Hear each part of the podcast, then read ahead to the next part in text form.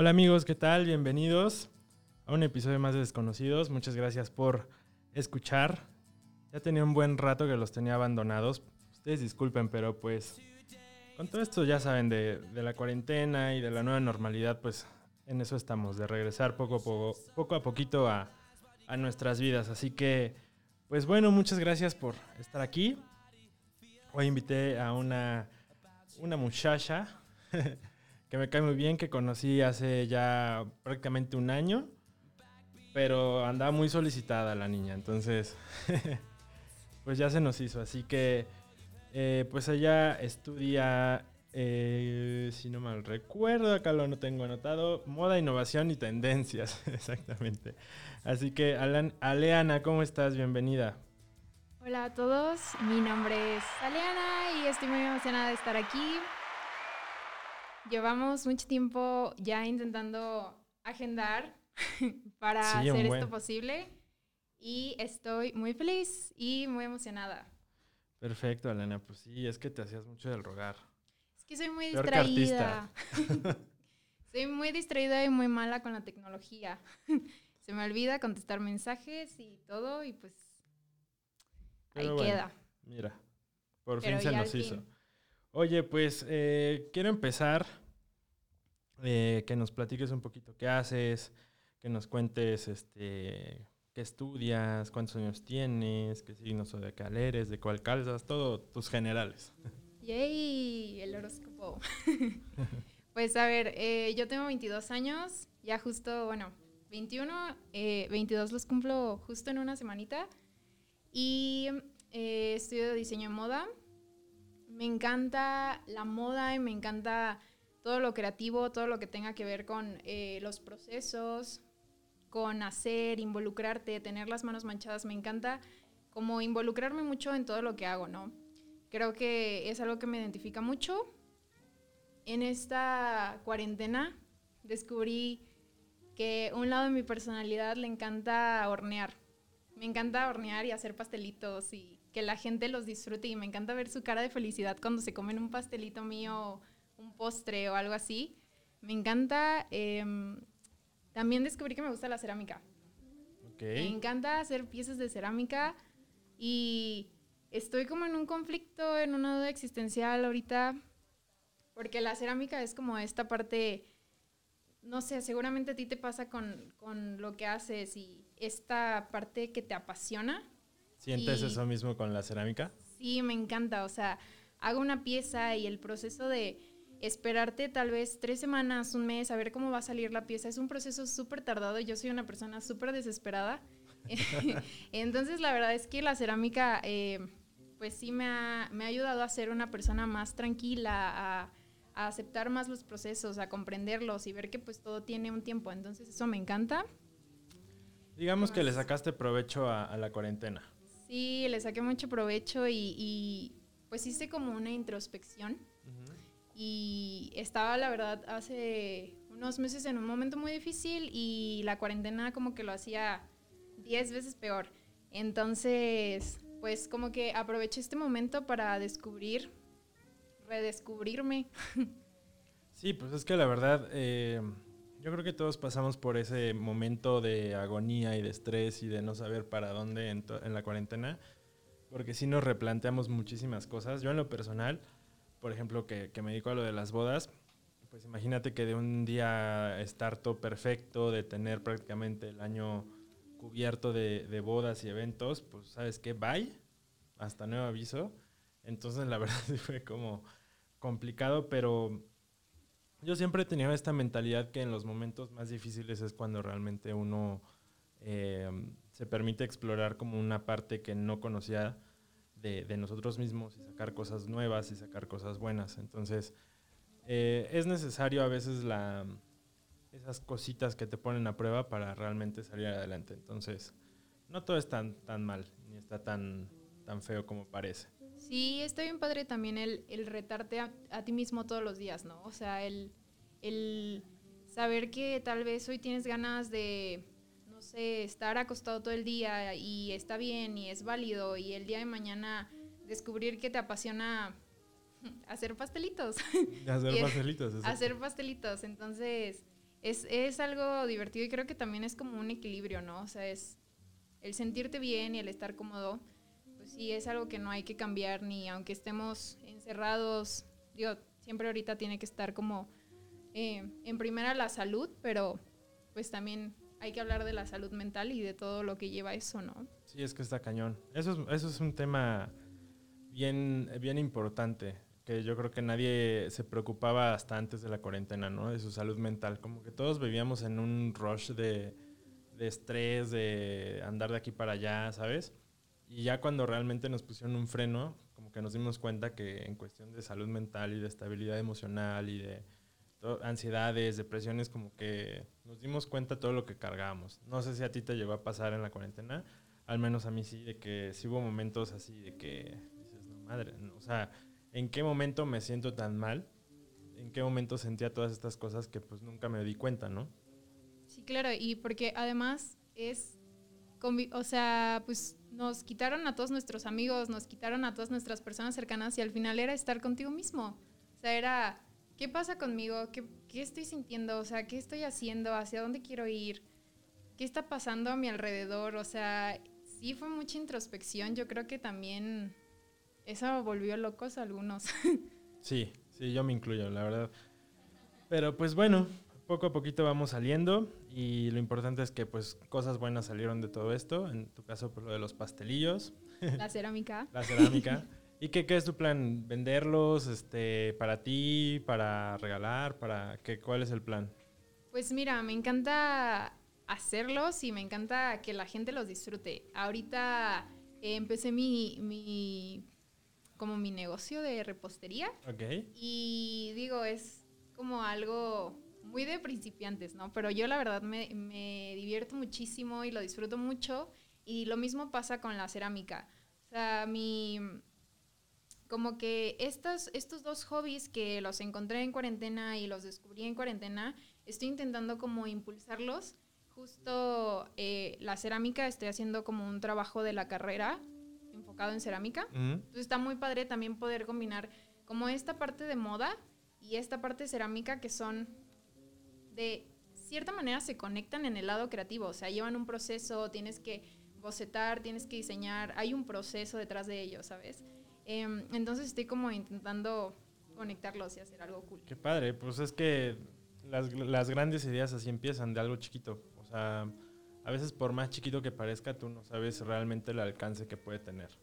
Entonces es, es más que nada creer en eso, confiar en tu proyecto, en ti y pues para adelante, no hay más. Así que, oye, pues eh, vamos a entrar un poquito más en tema. Me gustaría que nos platiques. Eh, bueno, ya nos contaste que estudias este, moda. Eh, y yo tengo como varias preguntas acerca de, de, como todos los lo que se cuenta de la moda y, y sobre todo a nivel universitario, ¿no? No, no, más, no tanto como en el medio, sino más como de la carrera. Eh, ¿Es lo que esperabas tu carrera? O sea, ¿realmente cumplió tus expectativas? ¿O estás en un punto que dices, híjole, tal vez no, sí, no? ¿Qué, qué onda con eso? ¿Sabes qué? Que estudiar moda es algo bien padre y es algo que te abre em, como una visión más amplia de, muchas cosas. Y la verdad, a mí sí me gusta mucho. El único problema es que fuimos primera generación. Entonces, ser primera generación de cualquier universidad, em, pues lleva... Te condiciona un poco, ¿no? Sí, lleva sus riesgos, ¿no? O sea, el, el pues básicamente fuimos las ratitas del laboratorio de, de la uni, de la carrera, entonces digo, no, no voy a decir que todo estuvo mal, no voy a decir que tuvimos a todos los maestros malos, porque hemos sacado muchos maestros buenos, hemos sacado muchos proyectos buenos, pero tal vez si pudiera regresar en el tiempo, seguiría estudiando moda, pero no me hubiera lanzado a ser primera generación. Hubieses esperado un poquito más. Hubiera esperado un poquito más. Sí, sí hubiera esperado un poquito más, pero pues si alguien está entre estas de estudiar moda, estudiar algo que tenga que ver con diseño, la verdad es que a mí es algo que me apasiona muchísimo y yo sí les recomendaría que si de verdad sienten como este hormigueo, esta cosquillita por cuando están dibujando, cuando están fotografiando, cuando están diseñando, haciendo algo, que se lancen. O sea, es una carrera súper noble, es una carrera que te hace conocer a mucha gente cool, a muchos creativos.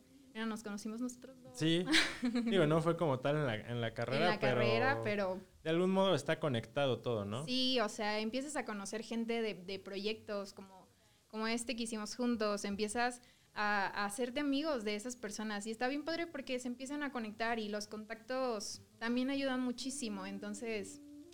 Sí, yo, padre. Yo, yo, siempre lo he dicho, el, el mundo creativo, la gente que estamos en este medio, la verdad es gente muy, hay de todo, hay gente también odiosa y, como en todos lados, pero realmente eh, creo que la mayoría somos gente como muy abierta, eh, como dices, muy noble a, nuestra creatividad, entonces eso es algo muy padre.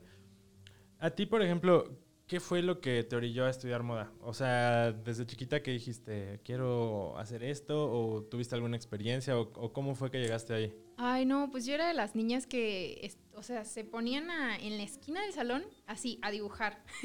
y dibujaba mis figurines y así todos amorfos, ¿no? O sea, la cabeza gigante como una brat, las patitas así de, brat, de palillos, o, o sea, cosas así, ¿no? Y según yo hacía mis diseños este, increíbles y a la moda y así. Y pues también tenía eh, esta imagen de mi hermano, el, el, el de en medio, no sé cómo decirle, de Uri, también se llama Uri.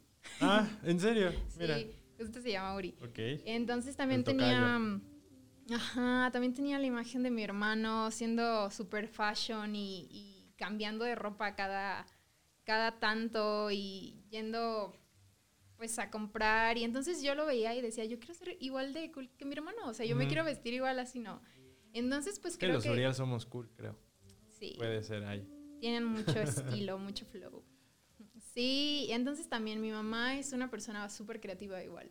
Mi mamá hace sus accesorios, costura, le encanta esto de, decorar las cosas. Ella compra un jarrón y le pone moños y le pone perlas y hace muchas cosas así. Entonces, pues como que siempre tuve estas influencias eh, en mi vida y creo que eso fue lo que me, me. La verdad es que soy una persona que es muy buena con los números, o sea, me gustan mucho pero de alguna manera no quería estudiar algo que tuviera que ver con los números. O sea, no. sí, definitivamente. Yo, por lo poco que te conozco, sí, no, vaya, tal vez como dices, puedes ser buena en eso, pero yo creo que lo tuyo es más lo creativo, definitivamente. Como inclusive tu personalidad, tu forma de ser, pues es mucho más de, de una persona relajada, que tiene como ideas siempre por hacer o, o, en, en mente que a lo mejor una persona que, que, que, estudia algo de en cuestión de administrativo, de números, que es como muy cuadrada, como que no se sale del renglón. Como que tú eres todo lo contrario a eso. sí, además, sabes que siempre eh, trato de visualizarme como en alguna oficina, en algo, siendo... O sea, no es por tirarle a los godines ni por decir, ay, qué feo ser godín, pero pues no era como algo para mí, ¿sabes? O sea, el estar en una oficina todo el tiempo, y soy una persona muy inquieta. En este momento me estoy moviendo, estoy moviendo las manos, los pies. Entonces, siempre tengo que, estar haciendo algo. Y, y sí no me veía. Entonces, pues moda fue la, fue la ganadora y estoy encantada. Qué bueno, me da gusto escucharlo. Eh, oye, pues la siguiente pregunta es, ¿Crees que eh, el estudiar moda solo tenga un solo camino? Es decir, o sea, el, que el camino sea meterte en una universidad, estudiar una carrera, o crees que puede haber alguna alternativa? No, sabes qué, yo creo que hay muchas personas que viven su creatividad de diferente manera, ¿no? Y creo que hay muchas personas que estudian también carreras que son, pues, eh, muy administrativas o muy de negocios o cosas así, y son personas que tienen mucha creatividad, o sea, son personas que, que pues un ejemplo súper claro es, me parece, Benito Santos, creo que es doctor, estudió... ¿Es en serio? Sí.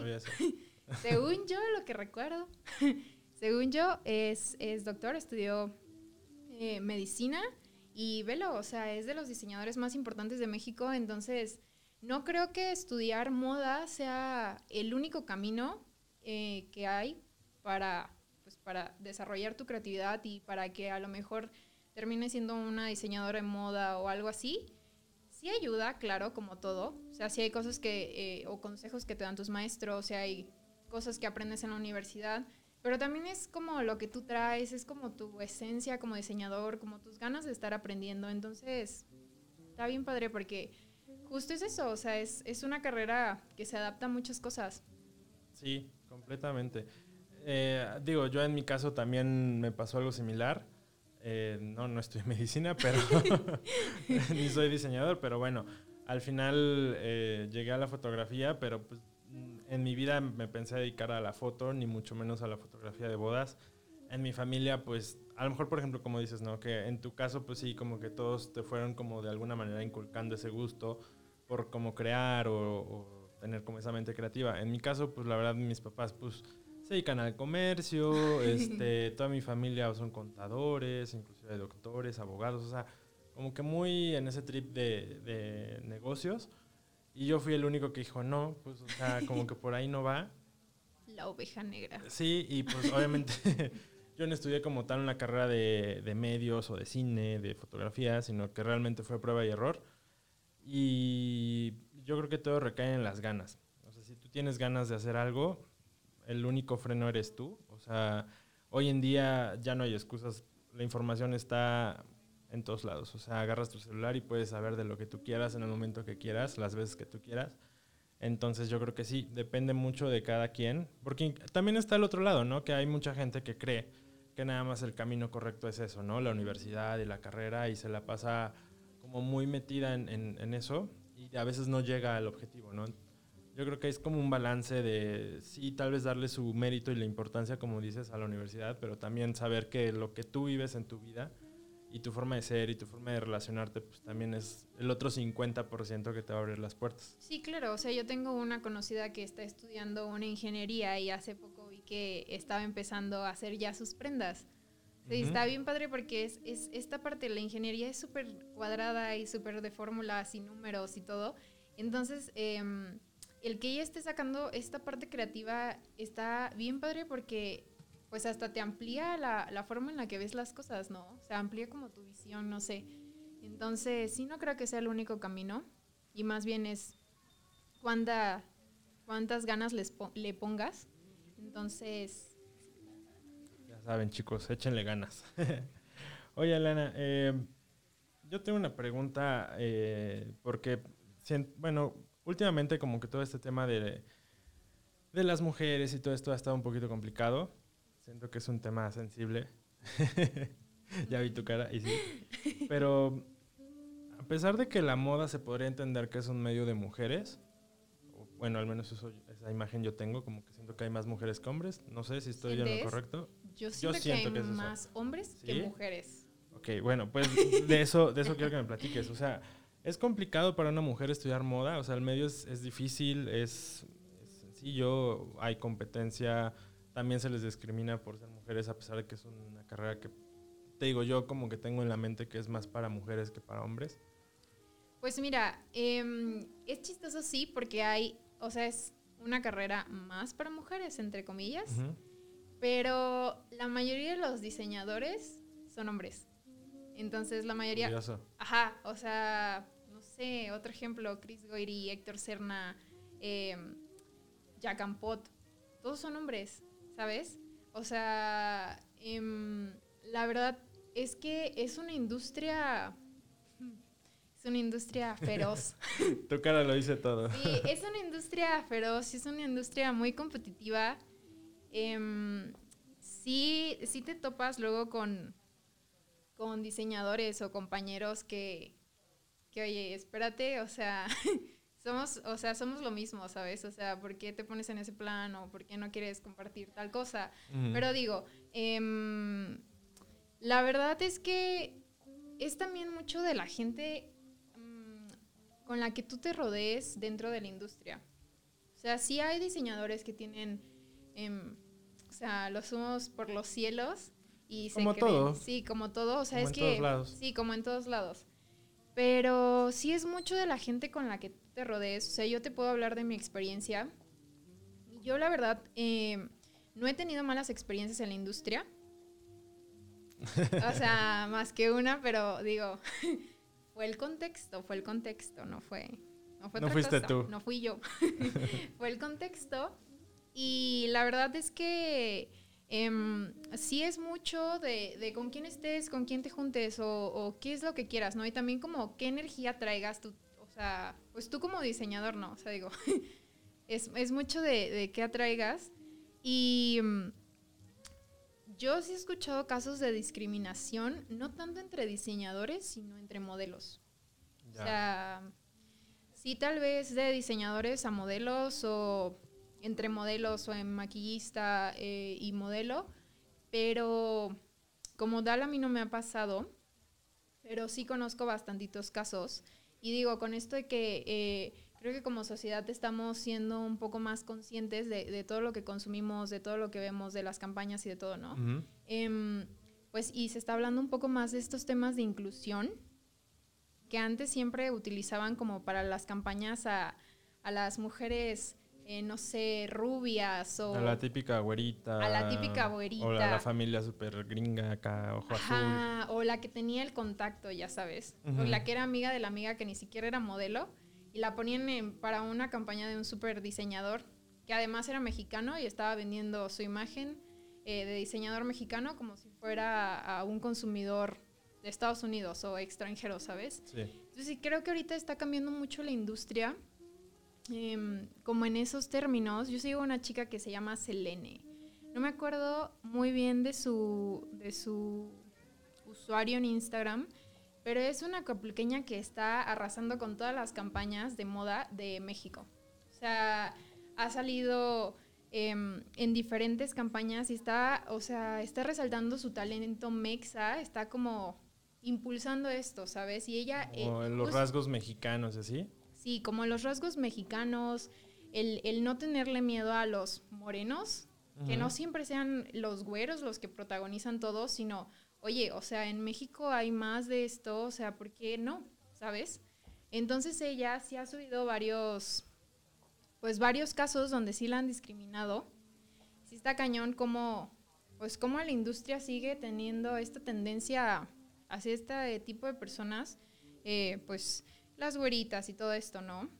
Sí, es que se me hace irónico que precisamente siendo una, una industria que de alguna manera resalta la belleza, pues sean ellos mismos los que te digan que no eres lo suficientemente bonita, ¿no? Ajá, que el mexicano tal vez no es lo suficientemente bonito, ¿sabes? Entonces está bien padre como este movimiento que están realizando en conjunto como varios modelos y varios diseñadores.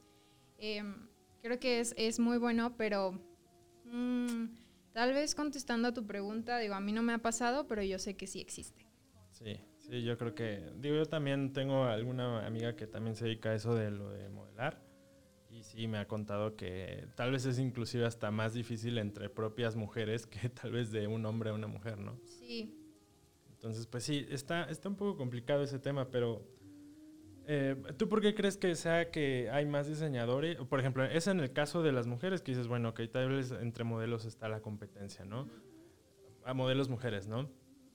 Y en diseñadores también sucede, ¿por qué, por qué hay más hombres y, no mujeres? ¿También por un tema de discriminación o simplemente es un tema de talento? Sí, yo creo que es un tema de talento. O sea, y sí, pues no, no encuentro otra, otra explicación. Es más un tema de talento y pues volvemos a lo mismo, a las ganas que tengas, ¿no? De, de hacer las cosas.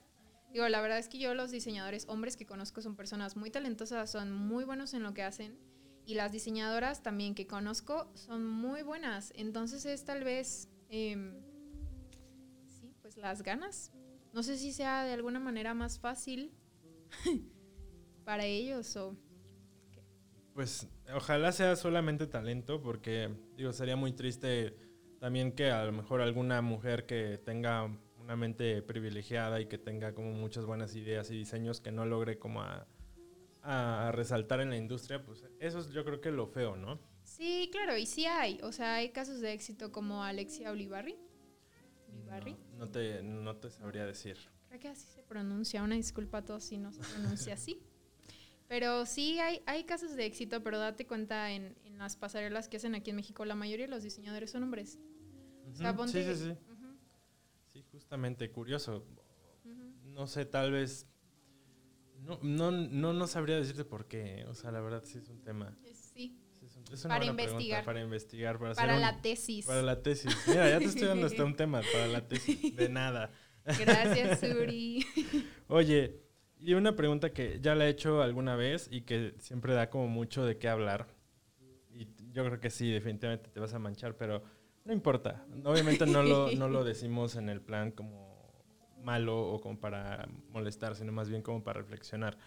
Y es que yo tengo un punto que me hace un poco de ruido con todo esto de los certámenes de belleza y los concursos de belleza y todo este show.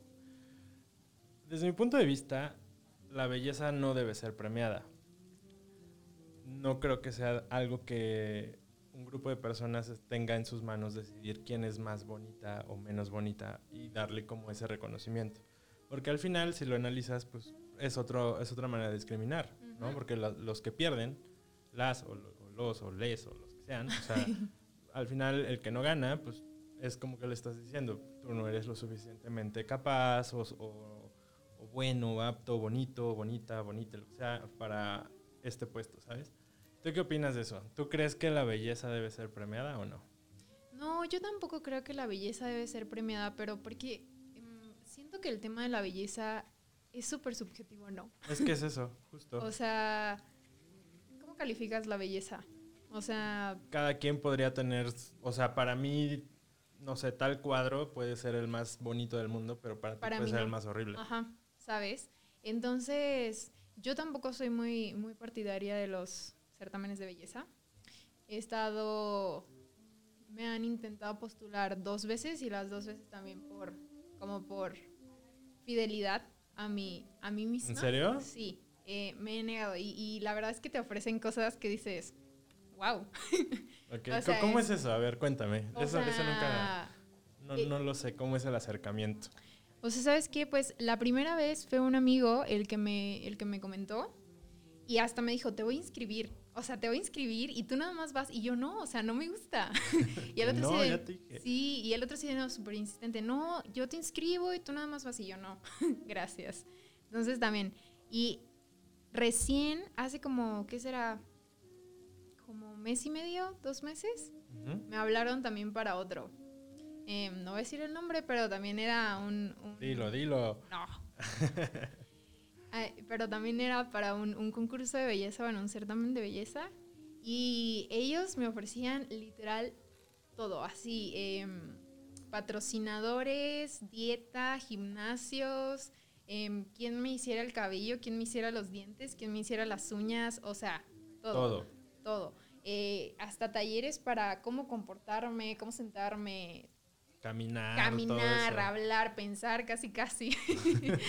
Cómo vivir tu vida, casi, sí, casi. Sí, sí, sí, porque claro, o sea, pues finalmente cuando formas parte de esos concursos, pues creo que debes de tener como una imagen súper limpia y súper de, no sé, como... Muy pulcra, o sea, muy, muy, recta. Muy, recta, socialmente...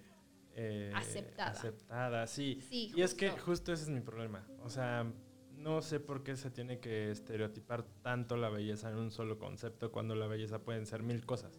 Sí, sí, sí. Entonces, sí, pues yo tampoco estoy como muy de acuerdo. Obviamente se respeta a las personas que crean que sí, porque pues no es tampoco acá como que nosotros tengamos la razón. Simplemente a mí se me hace algo como que, que más allá de hacer un bien, creo que está haciendo un mal. Sí, sabes, y además creo que el competir pues entre nosotras tampoco está tampoco está tan padre, ¿no? Digo, eh, pues todas, yo creo que todos nos ponemos nerviosos y todas nos ponemos nerviosas y, hacer em, alguna presentación, decir alguna respuesta en público y, que tal vez te equivoques y, y, luego te tiran y, ¿sabes? O sea, como que esas cosas tampoco están tan padres, a mí tampoco no me gustan, pero, pero sí te digo que estuve, tuve dos Mira, en una de esas ibas a. Capaz llegabas a Miss Universo, pero pues. No, hombre. No, hombre. El mundo se lo va a Comiendo chicharrines no lo creo. Cinco hamburguesas. Comiendo esquites. Sí, comiendo esquites todos los días, pues como que eso no está Posteando de comida todo el tiempo. Sí, ¿qué onda? no se ve muy bien, la verdad.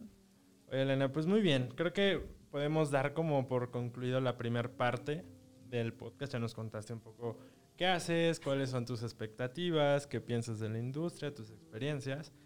Así que vamos a pasar pues a un, algo más relajado, más mundano. Ok. A la parte de las preguntas. Chan, chan, chan. Te encargué tres preguntas. La onda, nunca lo he hecho para los que estén escuchando, esto es nuevo. Vamos a inaugurar una nueva sección. No sé cómo se va a llamar, pero bueno, es la sección de las preguntas. Este, la onda es eh, que tú tengas tres preguntas preparadas que me quieras preguntar a mí. No tienen que ser necesariamente de mi vida o de mi persona, puede ser de cualquier tema que simplemente quieras como que se toque en el podcast y vayamos como haciendo conversación, que también no sea solamente de mi parte, sino ambos vayamos conversando, ¿vale? Yay. ¿Quieres empezar o empiezo? Te cedo la palabra. Muy bien. Hubieses empezado, pero bueno. A ver, nervios. mi primera pregunta es sobre infidelidades. Tú como mujer, ¿por qué crees que la gente es infiel? Mm, qué tema tan difícil. Este, pues, em, vaya, no sé. ¿Has sufrido alguna vez alguna infidelidad? Digo, si no quieres decir no pasa nada, pero Justo en esa herida no. No, no es cierto, no es cierto. justo en eso no, por Justo favor. en eso no, por favor. No vamos a convertir este podcast en lágrimas. No, no es cierto. Nunca, nunca me han sido infiel, la verdad. Este, he corrido con bastante suerte. Ok. Sí. O tal vez no te has O enterado. Tal vez no me he enterado. Ya pasó. Pero bueno, em, ufas, qué difícil pregunta. Pues mira, es que yo creo que... Sé qué contestar. Híjole. Pues mira, es que yo crecí con hombres. O sea, yo crecí con, con hombres muchísimo más grandes que yo. Ujú. Mis hermanos me llevan uno 16 años y el otro 14. Entonces, pues yo era una pinga cuando ellos estaban gigantes, ¿no? Sí, sí, sí. Pero pues yo siempre veía que independientemente de que tú tuvieras em, a tu novio o estuvieras saliendo con alguien, pues siempre hay como esta miradita, ¿no? O sea, siempre te llama la atención ver. Y ver está bien. o Sí. sea, que... Y es normal. Y o es sea, normal. Es súper No normal. te puedes sentir culpable por un día voltear a ver a alguien que dices, ah, mira, está guapo, está Ajá, guapa. Y hasta está bien padre el tenerte esta confianza con tu pareja de decir, oye, o sea, a ver, tú como hombre decirle a tu novio, y sabes que esta chava estaba súper guapa, o, o, o yo como, como mujer decirle, oye, ¿sabes qué? Ese De que chavo... no, ma, esa chava está sí, muy guapa. Muy guapa. Y, y el platicarlo y todo esto, ¿no? Yo siento que las infidelidades son pues por falta de, no sé de cómo decirlo, de compromiso. Pues sí creo que somos personas que siempre, pues los seres humanos siempre andamos curos, curioseando, ¿no? Por Sí. así decirlo. Pero, pues sí, yo siento que es falta de compromiso. Igual tal vez puede ser... ¿Tú crees que, se- o sea, cuando alguien es infiel es porque a lo mejor la persona eh, está fallando en algo? Porque un poco se habla, ¿no? O sea, siempre a lo mejor se tacha como de maldito desgraciado o maldita Mm. desgraciada a la persona que pone el cuerno, pero poco se habla de la persona de- del otro lado, ¿no? O sea, es decir, estará haciendo las cosas bien, tendrá culpa, tendrá no culpa. Obviamente esto no quiere decir que esté bien poner el cuerno, o sea, Sí, no, obviamente está no. mal. Simplemente eh, como que trato de, de pensar que hay algo que te orilla a, eso, ¿no? Sí, pues sí, yo siento que es la falta de compromiso y tal vez el, la falta de comunicación, ¿sabes? O sea, digo, yo he conocido también a muchas parejas que les gusta estar en una relación abierta y está bien. Y tal vez si no te sientes completamente comprometido con una persona y, y, pues le traes ganas a otra persona o algo así, no sé, o algo así, es, es mejor hablarlo. Basta, basta. es mejor hablarlo y es mejor ser claro con lo que quieres y también pues saber si la persona con la que estás te está dando justo o lo que quieres o te está llenando de una manera sentimental o de una manera física. es de lo que estamos hablando, de una manera física. Justo ayer estaba leyendo un libro y, se me quedó una frase que a veces no es que estemos con una persona por, por lo que ella nos ofrece, sino más bien por lo que no tenemos nosotros. ¿no? O sea, como que queremos llenar esos vacíos que no tenemos nosotros con cosas, enseñándolo como a, hacerlas a nuestra manera o, o, sabes, como diciéndole, lléname estos espacios, pero más no porque realmente lo que ella es llene de esa forma, sino que tratamos de adaptarnos, de, perdón, de adaptarlas o adaptarlos a lo que a nosotros nos hace falta. ¿Tú crees que tenga sentido eso? Pues ¿qué preguntas tan difíciles haces? Yo te dije. pues no sé, no sé, la verdad es que creo que sí podría tener cierta razón el, el pedazo que leíste del libro, pero por otro lado también no siento que sea, o sea, no siento que estés con una persona como para llenar algo que te haga falta, ¿sabes? crees? O sea, siento más bien que es o sea, este, este trip de tu otra mitad, ¿crees que no exista? Ajá, no creo que exista. Tú, eres, tu, tú eres tu propia mitad, o sea, tú, eres tu yo completo. Ajá, sí, claro, porque, o sea, finalmente, pues te creo que te tienes que descubrir primero tú. O sea, ¿qué es lo que te gusta? ¿Qué es lo que no te gusta? ¿Qué es lo que quieres? Em, ¿Qué cosas te apasionan? ¿Qué cosas no? Y cuando te descubres, pues empiezas a encontrar gente que va en la misma línea, ¿sabes? O sea, que va en, tu misma línea y de alguna manera no es llenar, sino más bien es como complementar. O sea, no siento que sea como llenar ese espacio, sino más bien como que mm, lo optimizan, no sé. O sea, es como, sí, pues un, un, un apoyo alguien que te, que te impulsa a dar lo mejor de ti escribirlo. Sí, sí, sí, tienes razón. O sea, a mí me ha pasado de que con alguna pareja que tuve, sí me pasaba eso de que sientes esa, esa mm, ¿cómo decirlo? Ese rush de, de, de, buena vibra, de quererte despertar y ser mejor y de echarle más ganas. De, no porque no lo valgas o no lo seas, sino más bien es como que lo que dices, como que esa persona te impulsa a dar una, una mejor parte de ti. Entonces, yo creo que por ahí va. No es que yo también tengo como el pensamiento similar a ti. O sea, no es como que mm, tengamos que ser como nada más autosuficientes, sino más bien dentro de, de, lo que nosotros somos, encontrar qué nos hace mejor. ¿Sabes? Y pues hay veces que las personas llegan a nuestra vida y hay veces que o nos dan para abajo o nos dan para arriba. Es una realidad. Justo. O sea, o puedes encontrar una persona que te impulse a ser mejor o puedes encontrar una persona que te hunda. Sí. Y es impresionante, cuando, o sea, porque ni te das cuenta en qué momento, dices, ¿en qué momento, o sea, estoy tan hundido, tan mal? O sea, y hay veces que, pues sí, hay veces que nos dejamos influenciar mucho. Oye, y, y para acabar esta pregunta, ¿quién crees que sea más infiel, los hombres o las mujeres?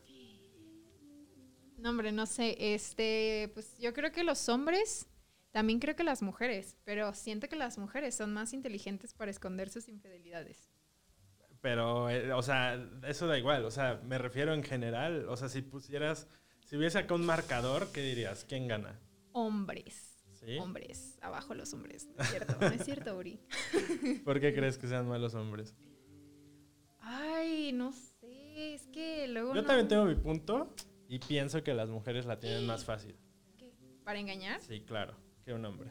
¿Cómo crees? Este, Pero a ver, pues, explícate. Ufas, ¿no? Pues porque son hombres, ¿no?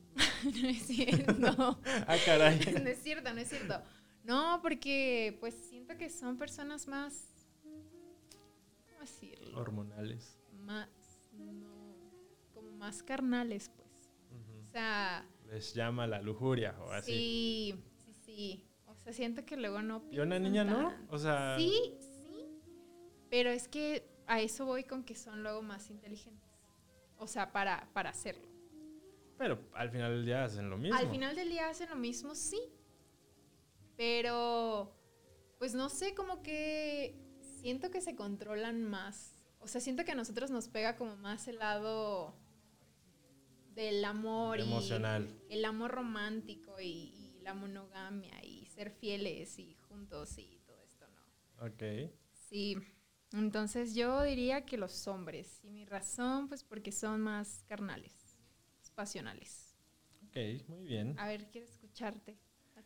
Yo, bueno, estoy como en un between, o sea, estoy entre, me inclino un poquito más por las mujeres, pero a la vez ni para uno ni para el otro. O sea, siento que es igual. Me inclino, ¿por qué? Por más eh, del lado de las mujeres. Porque siento que la tienen más fácil. O sea, analízalo en el punto. O sea, ya no vamos a estar hablando de que si te acostaste o te diste a alguien. Simplemente, o sea, de que quieres ligarte a alguien, quieres salir con alguien. O sea, ¿quién la tiene realmente más complicada? ¿Un hombre o una mujer? Desde mi punto de vista, el hombre lo tiene más difícil porque pues, es el que tiene que acercarse, es el que tiene que caer bien, es el que tiene que como poner más, ¿no? La mujer a veces como que está más a la espera y ella decide si sí o si no, ¿no?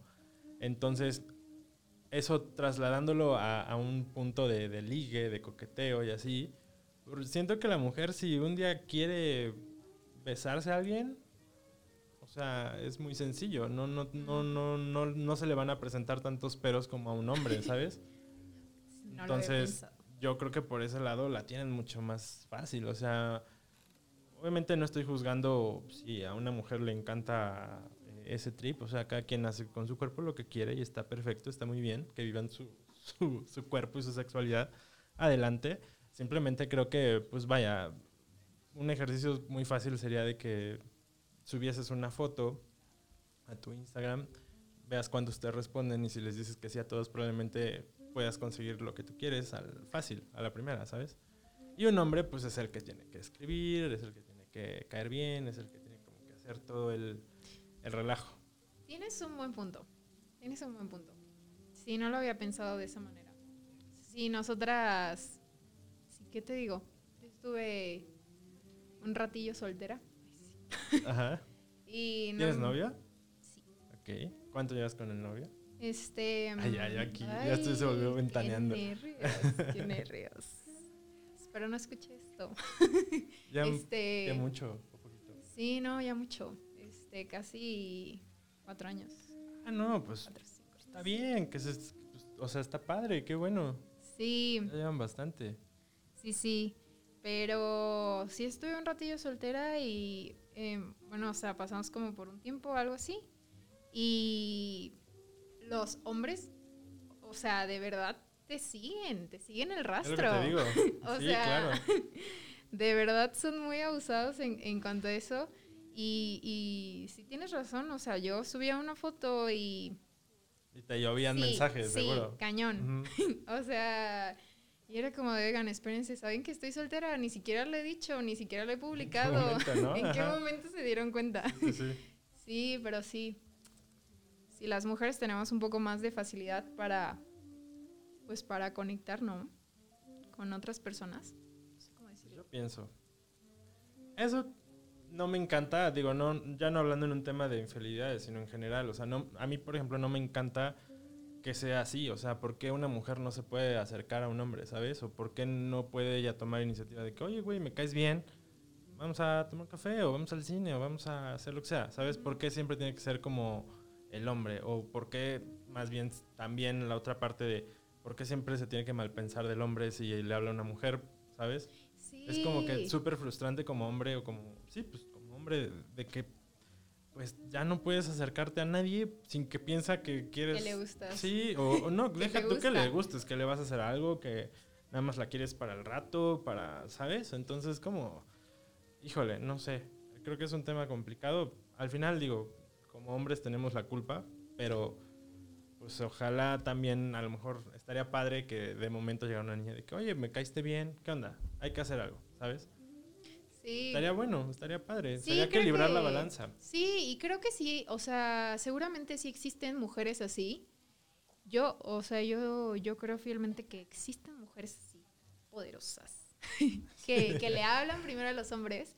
Y, y también creo que está bien padre el, el, que los hombres también se dejen consentir, ¿no? Y se dejen sentir. Creo que es un, un punto muy importante, que se dejen consentir. Aplausos. Ah, no, esos son nosotros. Esos son los... sí, completamente. Muy de acuerdo. Pues muy bien, vas tu pregunta. Ay, qué nervios. Ay, las mías no están tan difíciles que son.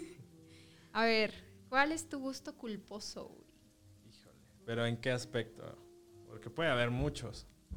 Así que haces algo que me da pena y no quiero que nadie lo sepa. ¿Te muerdes las uñas de los pies? No. Pero... Te comes los mocos. No, tampoco. Em, ¿Qué gusto culposo tengo? Em, estoy pensando, o sea, por ejemplo, en cuestión de música, bueno, es que no sé si sea un, gulpo- un gusto culposo, pero últimamente me ha gustado mucho como Nodal. Sí, Entonces. Como que yo siempre era un tipo así de que, nada, la música ranchera y de banda, guácala, qué asco. Y, últimamente así de que con todo cantando Nodal, entonces no sé si calificarlo como gusto culposo, pero sí. Y otro, culpo, otro gu- gusto culposo que podría tener yo creo que sería... eh, es que en cuestión de, programas así... Bueno, yo creo que, por ejemplo, me gusta ver Venga la Alegría. O sea. o sea, no la veo mucho porque generalmente me despierto tarde y ya está acabando así, pero de que hay veces que me levanto temprano, estoy desayunando y de que está la tele y pues la veo y me gusta, o sea, realmente es como de que, ah, qué cagado. o sea, creo que sí es un gusto culposo es ver ese tipo de cosas. Sí, sí es culposo, la verdad. Sí, ¿para qué te miento? Pero pues, lo normal, ¿eh? O sea, de ahí en fuera... pues, creo que soy un chavo bastante normal, con gustos, sí, como especiales, no culposos, sino más bien raros. Sí, por ahí va, pero sí, sí, sí, sería un gusto culposo. En cuestión de comida, por ejemplo... Pues no, es que soy muy melindroso, la neta. Entonces, como que como puras cosas normales, o sea, no soy como alguien que llegue... Por ejemplo, tenía una novia que comía pap- no, ajá, papas con helado. Papas del Ah, de McDonald's con helado. Ah, sí, claro. Eh, Yo decía que eso era algo muy raro. Según esto, mucha gente lo hace. Ajá. Y también comía obleas con coca. ¿Obleas Oble- con Ajá, el- literal las remojaba en coca, como si fueran galletas con café. Pues, o pan, así de que las obleas con coca. Las voy a probar. A ver qué tal. ¿Tú tienes un gusto culposo? Yo tengo un gusto culposo. Ufas, no sé. Creo que a esta edad no, la verdad, ni en música, ni, ni en comida. No. La verdad es que disfruto. Yo también me pasó lo mismo. O sea, me pasó lo mismo de, de Nodal. O sea, bueno, de la música de banda. Ajá. Em, de hecho, tengo una playlist. Te lo voy a enseñar justo ahora. Ya eres buchona, ¿no? Sí, soy buchona de closet, perdón. Todos los que me estén escuchando. Yo antes lo negaba y decía, no, también esto. Aquí está, la del sombrerito. Ah, ya. Literal, guilty pleasure. Sí, literal, o sea. Y también me pasó lo mismo. O sea, de repente empecé a escucharlas y luego hasta cosía escuchando música de bandilla y cantando como si me hubieran roto el corazón. O sea. Sí, sí, sí, despechada, o sea, tomando agua como si fuera cerveza, así shots y Sí. cosiendo al mismo tiempo. De que Jenny Rivera, tu nueva diosa, ¿cómo no? Sí, sí, sí, claro que sí. Larga vida Jenny Rivera. Dios la tenga en su gloria, ¿cómo no? Muy bien. Ok, mi segunda pregunta. Te- eh, es, es un ejemplo más bien, y ya tú me dirás si sí o si no. Si a ti te dieran la posibilidad de irte a vivir al espacio, así a la Luna, a Marte, a cualquier planeta, así el que tú quisieras, el de tu preferencia, con todas las comodidades, o sea que no, no es como que vas a estar ahí muriéndote de hambre o de frío, no, sino que tengas ahí tu, tu espacio, tu casita, comida, internet, que puedas estar en contacto con tu gente, pero que pues literal sea de que a partir del día que tú decidas, te tienes que ir a, a- a vivir al espacio. Qué ¿Qué, ha- qué- qué- qué harías? ¿Sí te irías a vivir al espacio o no? Pero tendría contacto con... Sí, sí, sí, con todos. O sea, de que si un día quieres hacer de que tu, tu Zoom con, con tu familia, tus amigos, tu novio, lo que sea, o sea, de que puedes hacerlo sin problema. Y todas las comodidades, o sea, de que la comida la, la mejor, una casa así fregona, este, internet, tele, así, todo. Pero no, o sea, no tendría contacto directo con nadie, obviamente. Ajá, de que tú, al menos por lo pronto, así de que tú solita. Si fuera por un determinado tiempo, que dijeras, no sé, unos dos años, un año, sin tener contacto y que solo los pudiera ver por el celular o algo así, sí me iría. O sea, me iría porque em, me gustan mucho los cambios y me gusta mucho explorar y no sé, soy como Dora la exploradora, pero en grande. En grandote. En grandota. Sí, me gusta mucho conocer y explorar y experimentar y cosas muy raras, ¿no? O sea, me- sí me gusta, me gusta mucho todo este show. Pero si, o sea, si toda mi vida estuviera sin tener contacto con alguien, o sea, solo por el celular, no lo haría. No lo harías. No. O sea, no. No, no, no. sí necesito... al- No, no, no. Bien asustada. No, necesito al menos tener a una persona o no sé, si no me volvería loca. Ah, Tal vez ter- terminaría gritando en, el, en medio del espacio, llorando. Sí, debe estar cañón, ¿no? Sí, sí, sí. Porque necesitas, o sea, necesitas como el calorcito de las personas, ¿no? O sea, sea tu mamá, tu hermano, tu mejor amiga, tu novio, pues necesitas contacto y abrazarlos, chismear. O sea, no es lo mismo chismear por el celular. Creo que ahorita a todos nos ha pasado, no es lo mismo chismear por el celular Que verte en persona, claro. que irte a tomar un cafecito y luego tal vez ir a caminar y dar vueltecillas.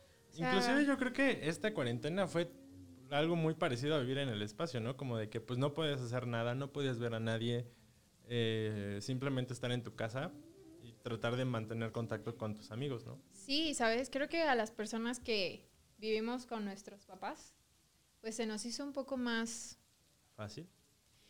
Difícil. fácil y difícil. O sea, digo, las personas, tal vez los foráneos que no estaban acostumbrados a, A ya, a todo el estar tiempo todo el tiempo con sus papás, pues sí, no manches, han de haber dicho, y ya me quiero ir. O quién sabe, a lo mejor y en- a descubrieron lo mejor que y sí. descubrieron que sí. Y, y bueno, y también están los que, pues, eh, sí lo disfrutaron muchísimo y todo. Este, pero pues creo que sí te, sí te aliviana un poco estar con más gente. O sea, no te vuelves loco. Sí, no. O sea, imagínate estar todo el tiempo tú solo. No Pero imagínate mismo. así de que ver el espacio, los planetas, o sea, ha de ser padre también, ¿no? Sí, ha de ser muy cool. Yo te- o sea, yo yo, creo que también así de que si fuera un año, aunque sea estar solo, solo, solo, sí me iría. O sea, de que, ¿sabes qué? Aguantaría hasta, no sé, como cinco años. Ah, no más. O sea, Sí aguantaría. Entonces te fuiste lejos. Sí aguantaría. O sea, sí aguantaría. La verdad es que la cuarentena me hizo darme cuenta que sí soy una persona muy resistente para este tipo de cosas. Ujú. Ya hasta salgo, o sea, ahorita cuando salgo y al mundo exterior, Ajá. me ingento. O sí, a mí sea, también me pasa, justo. me ingento muchísimo. Entonces, sí, sí aguantaría bastantillo y hasta me siento extraña ya cuando salgo. O sea, que voy a hacer el súper o algo así, veo demasiada gente, es como, uy, Mejor no, otro Dema- día. Sí, es Sí. como, uy, demasiado por hoy, no. a encerrarme a mi cuevita. Lo pido por Rappi. Sí, Sí. casi, casi. Sí, sí, sí. Pues muy bien. Va tu pregunta, la segunda. Qué nervios. A ver. A ver, Uri. Si pudieras, ¿qué cambiarías de ti? ¿Físicamente o de, o sea, personalidad o de qué? Ambos. Ok, de personalidad o así de, de mi forma de ser. Yo creo que me quitaría... Sí, que a veces soy una persona como muy, este... Como no, es que no es la palabra tímida, sino soy muy introspectivo, ¿sabes? O sea, que como que me gustaría en ciertos momentos de mi vida o en, ciertas cosas no ser tan, o sea, no ser tan como eh, solitario, ¿sabes? Yo sí me considero como literal este güey como que le encanta estar como en su cuarto escuchando música, viendo una película solo, ¿sabes? Eso en ciertos momentos me gusta, pero también siento que es una debilidad, porque hay veces que pues no me encanta como esa soledad. Entonces me gustaría cambiar eso, como ser una persona mucho más abierta, más social. No es que no lo sea, pero me, me considero como una persona que me cuesta hacer clic con las personas. No es así como que a la primera y ya estoy acá súper Ujú. bien, sino como que me tengo que dar mi tiempo para conocer a esa persona. Pero disfrutas ambas partes. O sea, disfrutas tu soledad y disfrutas el salir con las demás personas. ¿no? Exacto. Pero me gustaría a veces sí que no me costara tanto el salir como de esa zona de confort, ¿sabes? Entonces eso me gustaría cambiar. Porque pues las veces que lo he hecho me ha traído como beneficios, ¿sabes? Entonces pues creo que estaría padre. Y más en un mundo que sí necesitas como a- a hacerte notar, hacerte ver y hacerte contactos y amistades, pues creo que me vendría bien. Entonces, eso, y de físico, Y de físico nada, dice. no, sí, la verdad sí, quisiera ser más alto. Sí, fácil, sí, sí, sí. Es que eso es que mi- también me da mucho coraje porque toda mi familia es bien alta. O sea, todos mis primos me sacan una cabeza fácil. O sea, ¿Cómo todos crees? llegan de que al 1,80, 1,85. Son enormes. Sí. O sea, son unas mulas. O sea, son enormes. Y de las dos familias, o sea, tanto de mi mamá y mi papá, todos son grandes. Yo soy el único chaparro, o sea, me estresa un poco. El primo más pequeño que tengo, sea, tiene como dos o tres años menos que yo y me saca todavía un cacho. Entonces es como que, fuck, o sea, sí, no me encanta como... No me considero chaparro, porque Ah. pues hay gente más chaparrita, pero sí, o sea, me gustaría ser más alto. Sobre todo es que, o sea, cuando sales con una niña así, es como a veces medio incómodo que, así como que te estiras así de que, ah, sí llego, ¿sabes? O, no sé, como que me gustaría no tener ese problema. Porque sí, por ejemplo, en mi caso, sí me guío mucho como en que, bueno, mínimo que no me vea mal la ella. A. Ajá. ya pon tú que no sea más alto, pero bueno, mínimo que estemos a la altura y pues ya está. Y más, por ejemplo, yo lo he visto mucho en bodas. Me ha tocado parejas así de que se casan y la mujer es más alta, mucho más alta, y el güey es así un taponcito. Y, luego pues, en zapatillas. Ajá, no, ni siquiera a veces se tienen que, no se ponen zapatillas ¿Cómo porque crees? pues se ven mucho más altas. Pero que inclusive con tenis, o sea, de que se, se ven más altas. Entonces en las fotos sí es un tema como a veces este tratar de que se vea. Y digo, y no por un tema de que a, a fuerza el hombre deba ser como el que se vea más grandote o el más fuerte, pero pues es simplemente una cuestión estética. No, no, no es por un tema de superioridad ni nada, pero no sé, a mí me gustaría ser más alto, definitivamente. Aparte la ropa te queda mejor, como que te ves más delgado. La gente que generalmente es eh, chaparrita tiene que estar como constantemente haciendo ejercicio porque si engorda tantito se ve más gordo de lo normal. Y aparte, sí, sí, te iba a decir algo de eso, pero sí, o sea, es real. Yo, Yo, yo, también te haría más alto. ¿O qué me ibas a decir? no, no, no, no, o sea, yo te iba a comentar lo mismo, o sea, creo que a las personas altas, aunque suban de peso, pues no se les ve No se les nota. Ajá, se les nota No, tanto, no, ¿no? no. Como que se reparte. Sí, no sé en qué momento. Ajá, literal. La gente alta como que no sé qué, qué show. A y- menos que ya tengas, no sé, 30 kilos arriba o Ajá, sí, algo sí, así. claro, pero y, y aún así, ¿eh? O sea, de que fácil unos 10 kilos no se te ven. Ajá, no, no se no te se ven. te ven. Y a mí me sumas 10 kilos y ya, o sea, de que dices, güey, ¿qué onda? Sí. Entonces, sí, no me encanta eso. Pero pues bueno, pues ya no puedo hacer mucho, entonces. Yo una vez salí con, con un chico más chico que, más bajo que yo. ¿Más chiquito? chiquito. ¿Y qué tal? Y se lo presenté a mi mamá. Y cuando lo conoció, todo bien, ¿no? O sea, enfrente de él. Pero, ¿qué tan chiquito? Em, tan chiquito nivel. ¿De cuánto mides? Porque tú eres alta. Ajá, unos 75. Ok, ¿y él, más o menos? Mm, yo le ganaba por 14 centímetros. Ah, no, pues era bueno. O sea, no, sí. Sí, era mucho. Y se tenía que subir a un escalón para darme un beso. Y se lo presenté a mi mamá. Ya no. O sea, enfrente de él todo bien. Todo súper bien. Buena señora, buena onda. ¿no? Ajá. Ya se fue. Y me dice, ¿qué hora eres Blancanieves? Y yo, ¿por? ¿No? Y me dice, pues es que anda saliendo con puros enanos. y yo, mamá. Así. Y yo, mamá. Y me dijo, sí, no. Está muy chiquito. Y yo, "Ay, mamá, ya. Pero sí estaba muy chiquito, la neta. 14 centímetros. Pues si tú mides unos 70, o sea, medía unos 65, 64. No, unos 60. No, sí. Sí, Yo estaba muy mido unos chiquito. 70, entonces 10 centímetros. No, sí estaba, Sí, estaba muy chiquito, ¿no? estaba chiquillo. Sí, pero el amor es ciego, el amor es ciego.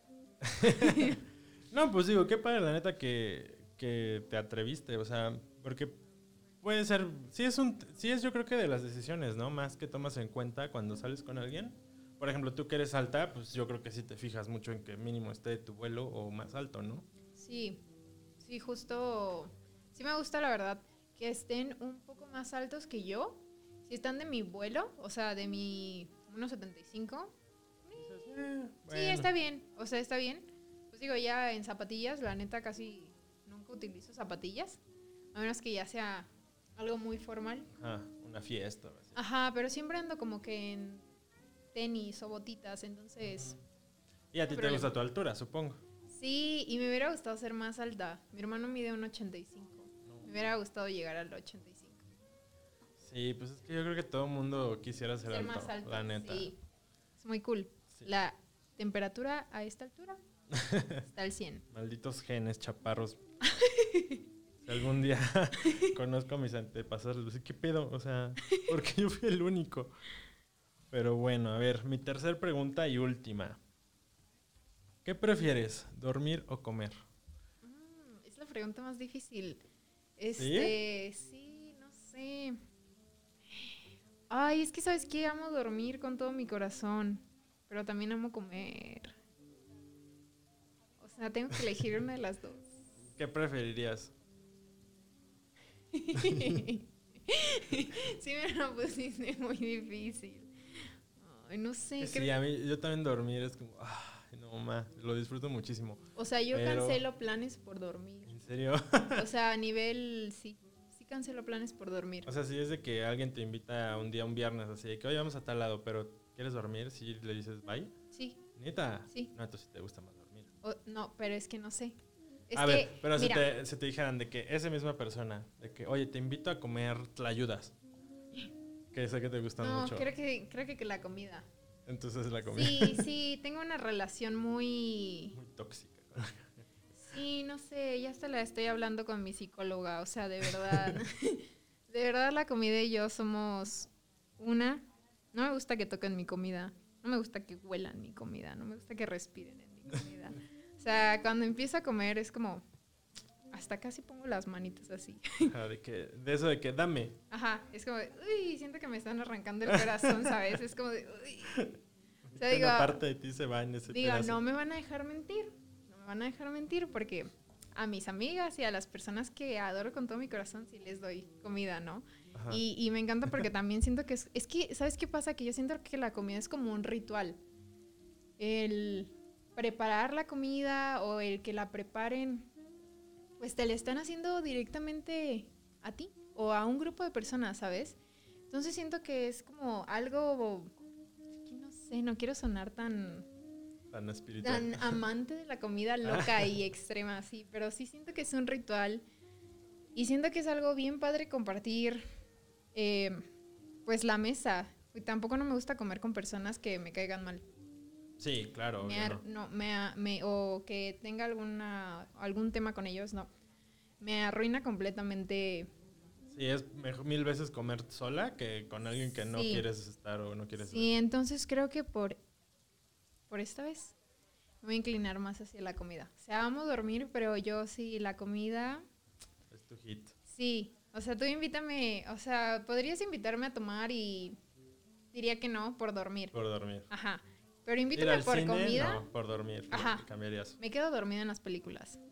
Em, eh, pero invítame por comida así, a las 11 de la noche que me digas, tengo, Vamos por unos tacos. vamos por unos tacos. No, hombre, o sea, me cambio así, me voy en jalo. pijama, casi, casi, ¿sabes? Entonces sí, yo creo que sí me iría por la comida. Ok, no, Sí, yo sí. fíjate que creo que sí me inclino un poco más por dormir. Ap- aparent- o sea, te juro que no soy muy goloso. O sea, podría parecer que soy el típico, eh, el güey más goloso de la vida. Pero no, y, o sea, por ejemplo, inclusive cosas dulces casi no soy. O sea, no me gustan los pasteles, ¿Crees? los postres en general. O sea, no soy muy fan. O sea, si yo a comer uno es como, ah, ok, pero No. que un día se me antoje algo, me empalaga muchísimo lo dulce. Entonces no soy de postres. Y de comida salada, pues digo, sí soy más. O sea, me gustan mucho las pizzas, las hamburguesas, este, la carne, los taquitos, o sea, todo eso. Pero tlayudas. las tlayudas. Sí, las tlayudas.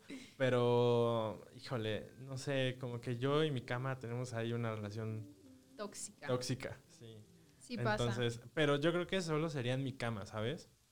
Porque las veces que luego viajo y me quedo en hoteles es como de, ah, ya me quedé parar, ¿sabes? Como que en mi cama y mi espacio es como, o sea, podría Es tu pasar ahí santuario. el día. Sí, te lo juro. Entonces, pues sí, tal vez igual si estoy en otro lado, por ejemplo, si estoy en Oaxaca, pues evidentemente no voy a quedar en el hotel a dormir. Probablemente quiera salir a comer, ¿no?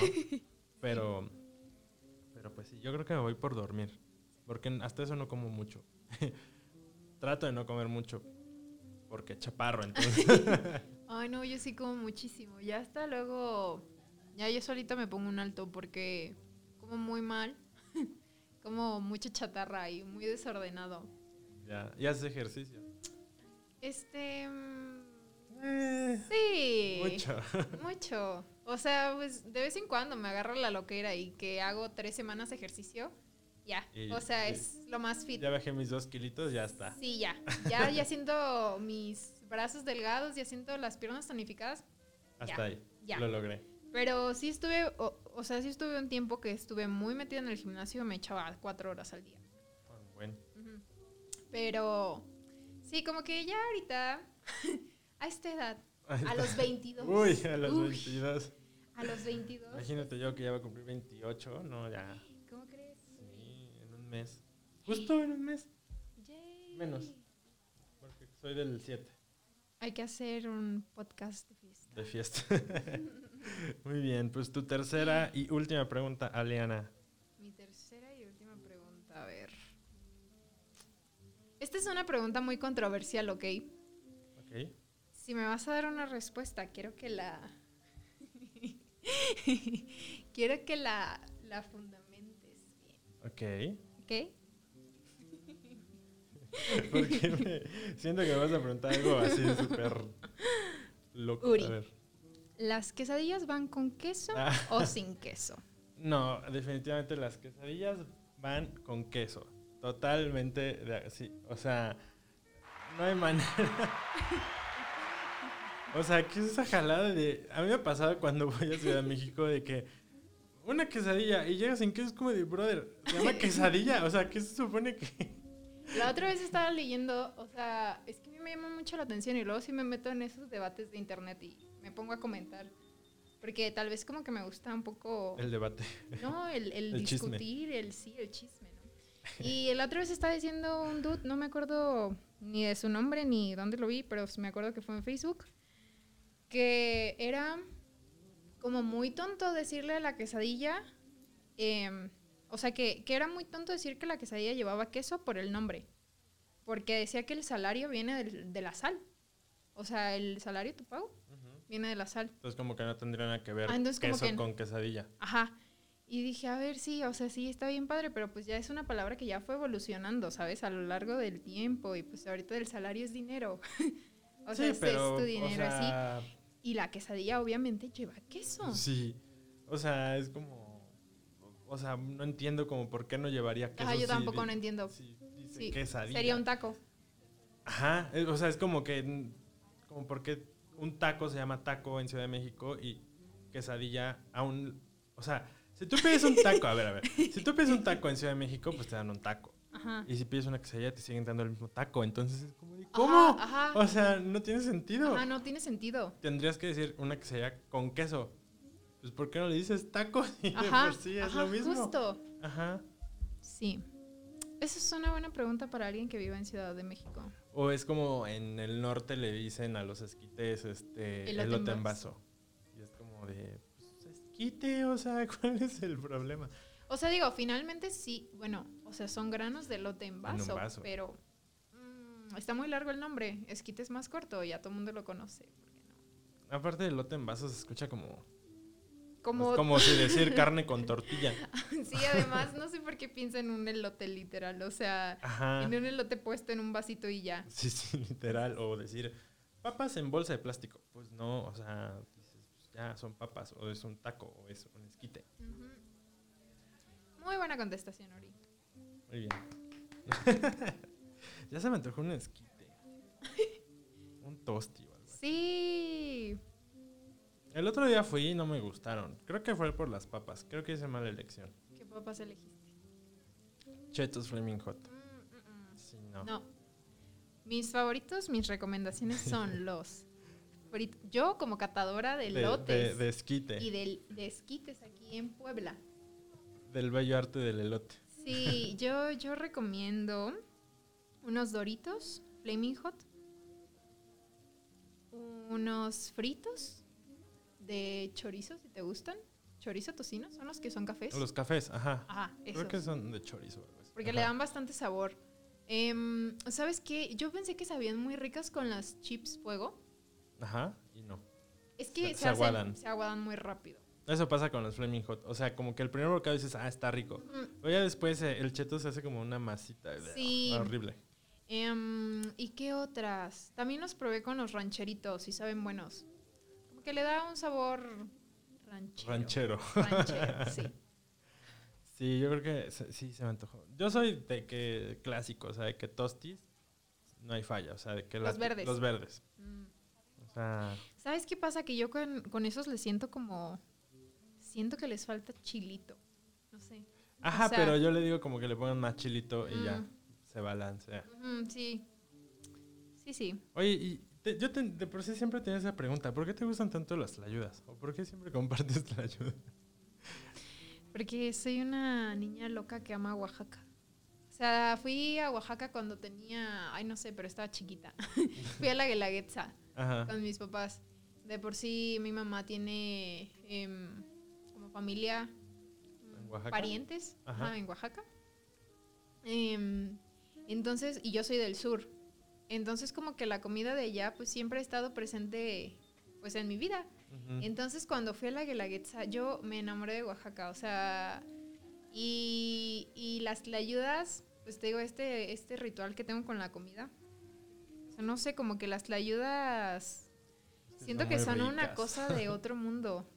Sí. O sea, de verdad siento que la combinación, la textura, cuando se rompe tu tortillita de tlayuda, uf, así el ponerle quesito sal así como que... derretido, los rabanitos o la cebolla. Ay, no, no.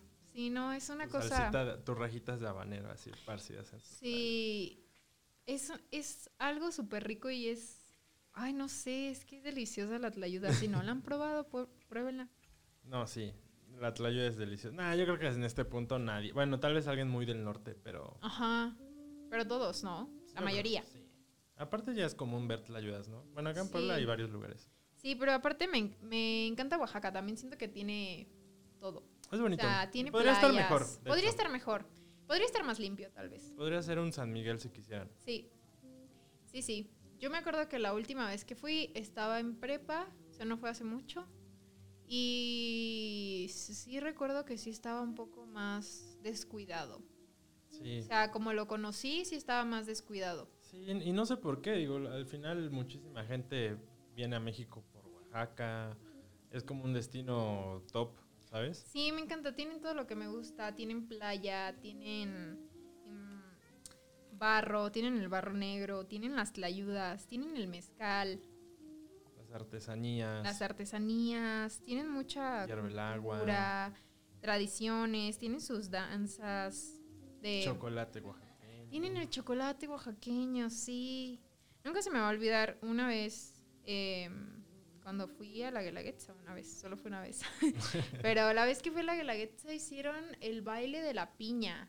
Ajá, que vayan a las piñas. Ajá. Ajá, y se ponen las piñitas aquí arriba. Justo. Sí, también eh, me acuerdo que me sorprendió mucho la tradición que tienen de cuando eh, en los pueblitos, cuando alguien se casa y van y le llevan todo, literal, o sea, llevan refris, todo a Ah, casa. sí, que los bailan inclusive. Sí, que bailan les la bailan. estufa Sí, y- sí, sí, me ha tocado. Eso está muy loco. o sea, de verdad se me hace algo surreal. Te vas a casar en, en Oaxaca, en la Guelaguetza, yo lo sé. Ojalá. Con miles de tlayudas. Con mil tlayudas. El así. pastel va a ser 10 pisos de tlayudas. Así, Tlayudas para todos. así. Lástima, al que no le guste, no está invitado. No, yo sí jalo. yo ya me invité. Uri, tú vas a ser el fotógrafo Ah, y claro. el invitado. Sí, es cierto, buen todo. punto. pues muy bien, este, Alana. Pues mira, ya para terminar, eh, me gusta acabar con una recomendación. Este, entonces, a ver, ¿tienes alguna recomendación para nuestros fieles radioescuchas? Ahí sí. Sí, pues les tengo una recomendación que es parte de, una plataforma de moda que estamos eh, haciendo unas amigas y yo. Y la plataforma se llama Código Mexa, es una plataforma que busca impulsar el talento mexa, el talento mexicano, el diseño a los creativos. Normalmente, pues hablamos de, de- de moda. O sea, digo, todas, todas somos diseñadoras de moda, entonces pues sí tenemos estos temas em, acerca de los estilos, qué creativo eres según tu signo, porque nos encantan los horóscopos, entonces... ¿Ah, ¿Sí? entonces sí, hicimos como... Hay un estudio de qué tal tu creatividad basado en tu signo zodiacal, ¿no? Ah, eso me, después me lo pasas. Sí, está muy padre. Entonces, bueno, Código Mexa, em, estamos en Instagram y vamos a tener este fin de semana un webinar con muchos diseñadores muy buenos. Eh, son bastante reconocidos, que es... ¿Sábado 10? Sábado 10. De, noviembre. No, de octubre. De octubre. octubre. Sí, vamos a tener el webinar de 12, 20 pm. Y cada plática va a durar en promedio 30, 40 minutos, son tres.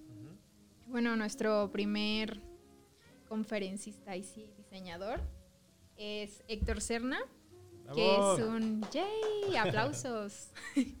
es un diseñador y un talento poblano que hace unas cosas increíbles. Sí, muy cañón. Sí, hace, hace arte. Sus diseños son arte realmente. Es una persona, Suri también la conoce, es una persona súper dedicada, es muy bueno y muy talentoso. Entonces nos va a compartir. Vale mucho la pena. Nos va a compartir. Ah, bueno, se está ahogando. Lolita, ya la sal de mí. Metanfetaminas. Sí, ya, ya. ya, bueno, después de esta pausa comercial, este. Sí, bueno, Héctor va a estar con nosotras compartiéndonos como un poco de su experiencia y también ahí echando el chisme también con unas preguntillas. Y va a estar Mancandi, que es un artista, o sea, él es artista por completo, es compositor, cantante, diseñador, es todólogo. O sea, es todólogo, Sí, es todólogo, entonces Mancandi también es, es talento mexa y él eh, lleva su línea muy enfocado en lo urbano. Ok. Qué chingón. Y bueno, va a estar ya por último con nosotros Yocomos, que es este. Ajá, que es un, diseñador de moda. Y este, eh, este chico eh, se llama Agustín. Y es un chico que lleva también su línea por algo muy, eh, muy social y muy sustentable. Entonces está muy padre. Como em, combina la moda con lo sustentable. Ajá, entonces está muy padre todo esto que vamos a tener, porque creo que también son eh, tres personalidades muy distintas. Diferentes. Ajá.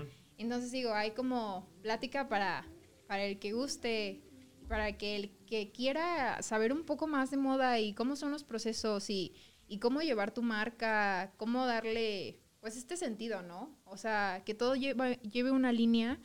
Eh, pues ahí vamos a estar el, el sábado también tenemos mucha, mucha eh, preparación en todo, le estamos echando muchas ganas, estamos muy emocionadas por, por nuestro primer webinar. porque es una, es una plataforma chiquita, pero la verdad es que le queremos dar em, como una nueva voz a las, al talento mexicano, o sea, al, pues ya lo habíamos hablado antes, al, al, apoyar el talento mexicano y a impulsarlo. Digo, al final estamos aquí en México y qué mejor que consumir local y, qué mejor que conocer diseñadores que estén haciendo lo mismo y que estén impulsando y apoyando pues todo este talento. Y justo en estas, en estas circunstancias creo que es lo que más se necesita. Dar a conocer los, las personas que están involucradas en el medio y que son mexas y que hay que pues, apoyarlas. Así que pues, muy bien. Y bueno, les dejo, pues bueno, nuestras redes sociales son Código Mexa. Hasta ahorita solo tenemos Instagram, pero pues el, webinar va a ser por nuestros lives y ahí vamos a estar varias haciendo preguntillas también para que conozcan al equipo. Ahí tenemos como fotos de todas para que nos, nos conozcan y, nos echen una estalqueada ahí por ahí. Pues muy bien, así que ya saben, chavos, el sábado 10 de octubre dense una vuelta en webinar en, Instagram, que ahí van a estar este pues toda la, banda, toda la raza ahí. Muy bien.